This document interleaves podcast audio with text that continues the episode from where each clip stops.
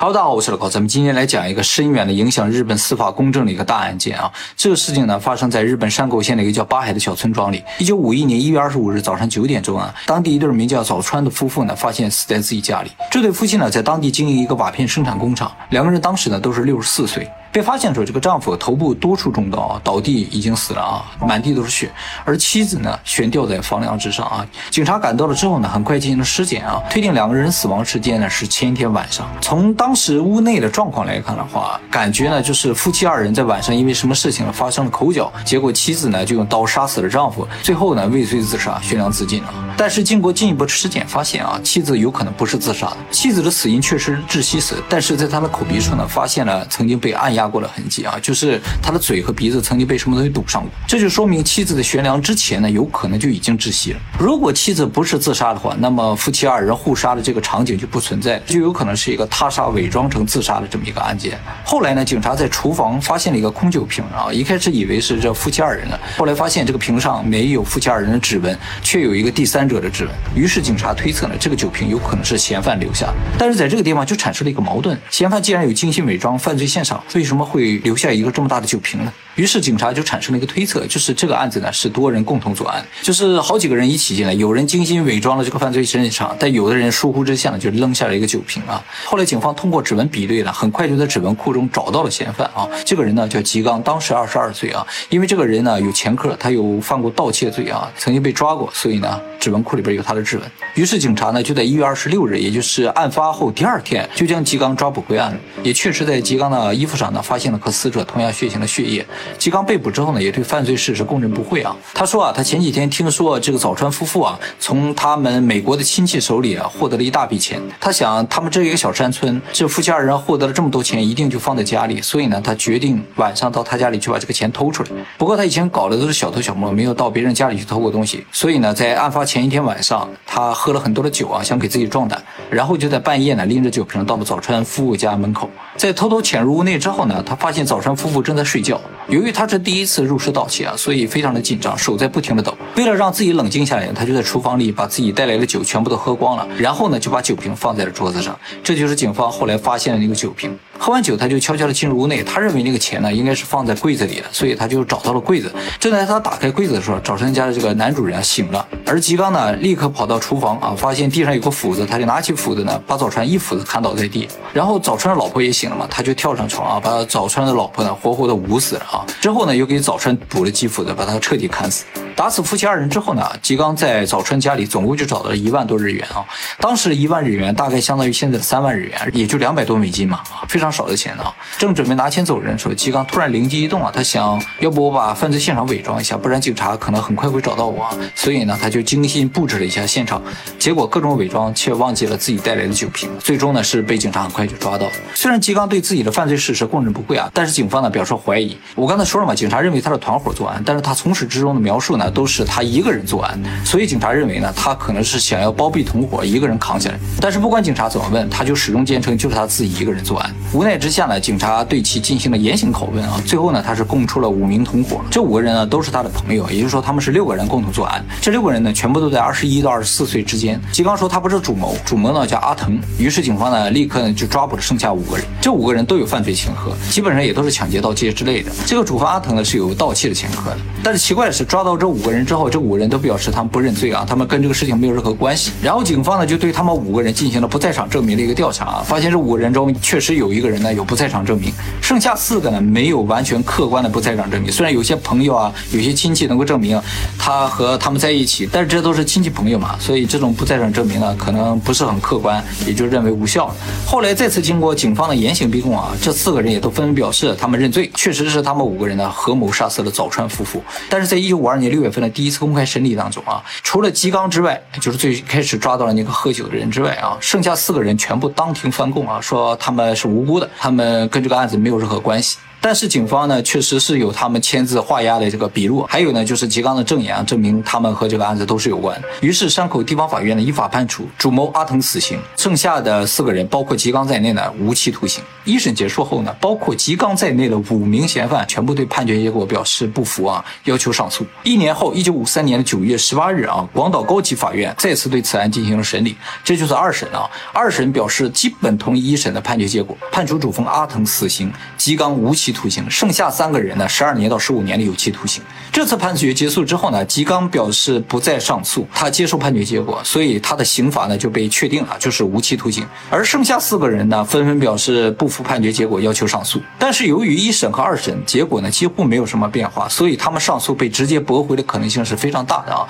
当时他们也知道这样一个情况，于是主犯阿藤啊找到了一个人，这个人叫正木啊，是日本当时非常有名的一个律师。阿藤呢就在监狱中给他写了一封信啊，说自己呢是无辜的啊。看过这个信之后呢，郑母也感觉这个案子是有些蹊跷的，因为这个案子除了吉刚的口供和。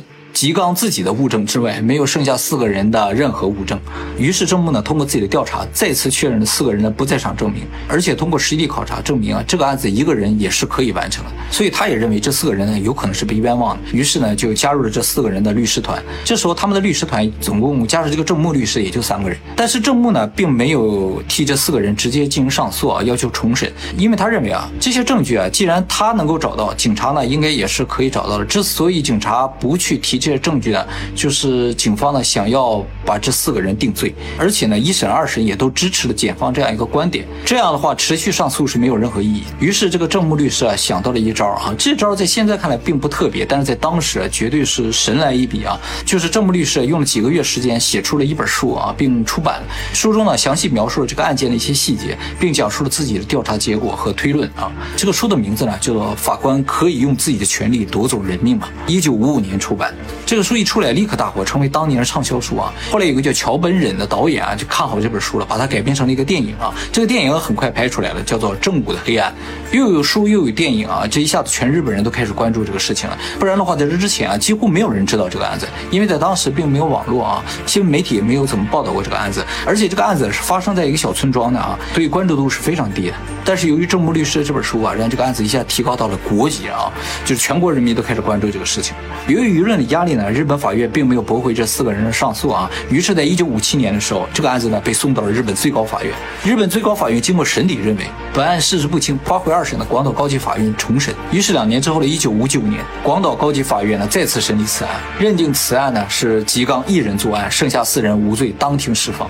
其实到这为止啊，这四个人已经在监狱里蹲了八年零八个月了。但是这个事儿还没完，因为检方表示不服啊，提起上诉，就是公诉方表示不服。于是本案啊又在三年之之后的一九六二年再次进入最高级法院进行审理。这个时候呢，由于全国的高度关注吧，这四个人的律师团的人数呢已经涨到了一百七十二人，也就是说有一百七十二个律师在为这四个人打官司。但就在这样一个情况之下呢，日本最高法院认为二审的无罪判决仍然是事实不清，要求发回重审。结果就是又过了三年，一九六五年，广岛高级法院呢第三次审理此案，改判阿藤死刑。剩下三个人呢，十二年到十五年的有期徒刑，呃，也就相当于他维持了第一次审判的结果，就是他第一次判阿藤死刑了嘛，然后剩下三个人有期徒刑，第二次判无罪了，第三次又判回来了啊，结果就是这四个人呢又被抓了回来啊，刚刚被释放还没几年，于是阿藤等四人再次上诉啊，表示他们是无罪。到这个时候为止，他们律师团的这个律师人数已经涨到三百人，最终呢是在三年后的一九六八年十月二十五日，日本最高法院判决啊，本案为吉冈单独作案，阿藤等四人无罪释放。自此呢。本案就彻底结束了啊。从这四个人被抓起来到最后被判无罪释放，总共经历了十七年零九个月的时间。这十七年当中，这四个人大部分时间都是在监狱里，而且总共经历了五次判决。这五次判决当中，这些人有三次被判处有罪，两次呢被判处无罪啊。尤其是阿腾，阿腾三次被判处死刑啊。